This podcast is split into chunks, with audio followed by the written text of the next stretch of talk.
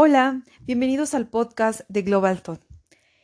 Uno de los aspectos que ha levantado la esperanza en el mundo respecto a la pandemia es la existencia de una vacuna efectiva.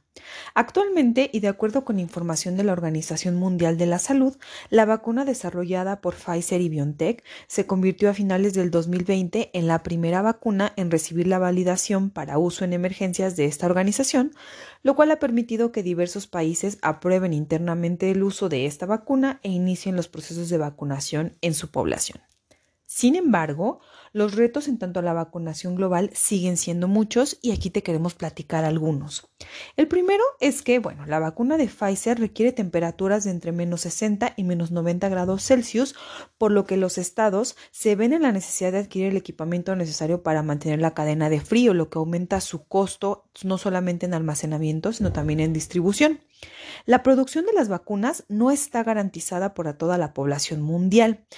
La vacuna de AstraZeneca, que es la que se ha desarrollado en conjunto con la Universidad de Oxford y que es como la más Em, global o masiva, por llamarlo de alguna forma, no requiere mantenerse en las mismas temperaturas que la de Pfizer, aunque y su producción ha sido mayor, pero no ha logrado garantizar las dosis pactadas con los estados con los que ha negociado por problemas en los suministros. Y se espera, por ejemplo, que a finales de enero esta vacuna obtenga el aval de la Unión Europea, la cual ya ha sido aplicada en el Reino Unido. Donde inició la vacuna de AstraZeneca a aplicarse.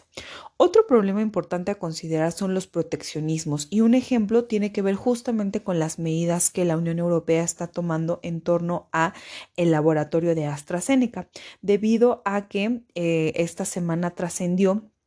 que eh, debido a los anuncios que hizo AstraZeneca que entregaría menos dosis a las previstas en el primer trimestre a varios países de la Unión Europea, este organismo decidió hacer una sanción eh, para garantizar que el laboratorio entregue todas las vacunas necesarias en los países de la Unión Europea y buscando evitar que estos se desvíen a países que ofrezcan un mejor precio, como pueden ser Estados Unidos o incluso otros países de América Latina. De hecho, hay un debate interesante en torno a eh, todo lo que tiene que ver con el llamamiento que hizo la Organización Mundial de la Salud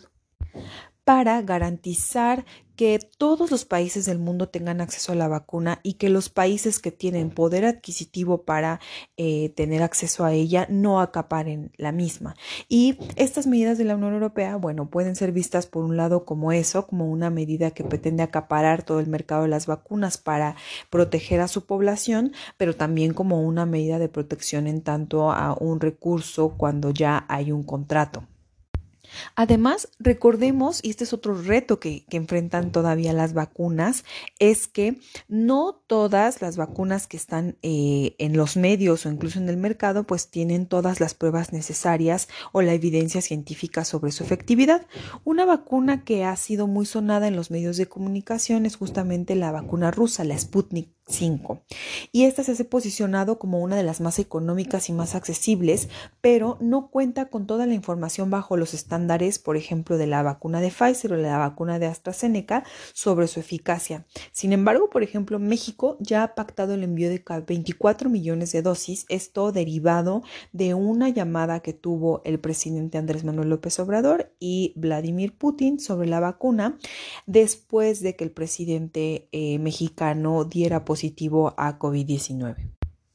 En México, entonces, contar con la vacuna, como en muchos otros países, eh, ha representado un esfuerzo en materia de política exterior y diplomacia para la salud que ante los ojos de diversos especialistas ha sido arriesgado,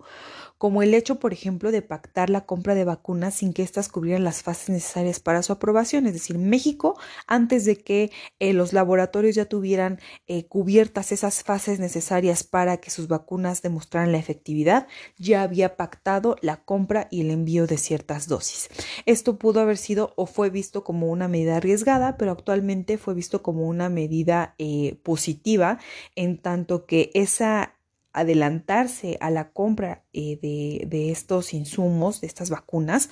pues obviamente permitió que se pudieran o que de alguna forma ya se tenga un panorama de cuántas dosis puede tener México. Actualmente, y de acuerdo con cifras oficiales, México ha contratado el envío de al menos 210 millones de dosis de vacunas de distintos proveedores, eh, siendo AstraZeneca el mayor proveedor con al menos 77.4 millones de dosis. Esta vacuna es la que la Fundación Slim se ha comprometido a fabricar y con la que México ha tenido acercamientos con el gobierno de Argentina justamente para lograr esta fabricación y es mediante la cual se espera tener una jornada amplia de vacunación, porque recordemos que la disponibilidad de las vacunas no permite garantizar una jornada de vacunación como la conocemos en otras vacunas para otras enfermedades. Una jornada de vacunación implica que puedas vacunar al mayor número de población en un tiempo determinado, lo cual no está actualmente garantizado a pesar de que México pues tiene seguros de alguna forma esos 210 millones de dosis. Recordemos que la mayoría de las vacunas requieren al menos dos aplicaciones, es decir, una inicial y después un refuerzo en cierto tiempo.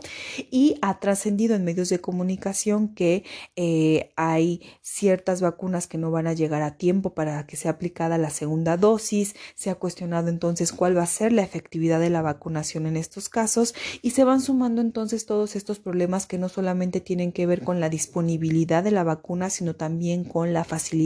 de su distribución y de su administración. Ahora que el presidente Andrés Manuel López Obrador ha dado positivo a esta enfermedad, pues se podría esperar que México tome algunas medidas adicionales para contener la pandemia y estas podrían implicar, por ejemplo, un aumento de deuda pública para contrarrestar los efectos económicos de la pandemia en el país y los cuales han obligado a que, por ejemplo, el semáforo epidemiológico que se implementó desde el año pasado, sobre todo en la Ciudad de México, pues no se ha tomado solamente como un color a anunciar, sino como un verdadero indicativo de la necesidad de respetar pues las, las medidas necesarias, ¿no? Actualmente la Ciudad de México, que es la ciudad que tiene los mayores contagios en el país, eh, ha cambiado la perspectiva del semáforo epidemiológico y a pesar de estar en semáforo rojo, debido al aumento en los contagios y en las hospitalizaciones graves en, en la ciudad, lo que sucedió fue que se tuvo que aperturar ciertos sectores económicos como el restaurantero debido a la presión que éste estaba viviendo de mantenerse cerrado únicamente con servicio para llevar y bueno, el impacto económico ha tenido una presión muy grande en las medidas de salud pública que han demostrado efectividad como son el aislamiento, el, el distanciamiento social, el uso del cubrebocas, el lavado de manos. Entonces, se espera que ahora que el presidente eh, tiene esta enfermedad y ahora que cada vez hay más eh, evidencia de la necesidad de que se implementen adecuadamente estas medidas, pues que México pueda de alguna forma buscar un panorama en el cual se encuentre un equilibrio lo más aceptable en el corto plazo.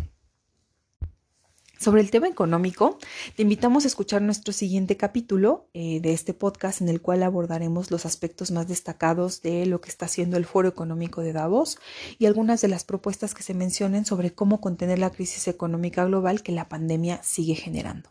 Gracias por escucharnos nuevamente y te recordamos que visites nuestras redes sociales y nuestra página web para conocer el contenido e información que generamos para que te mantengas informado sobre los acontecimientos internacionales más importantes semana a semana.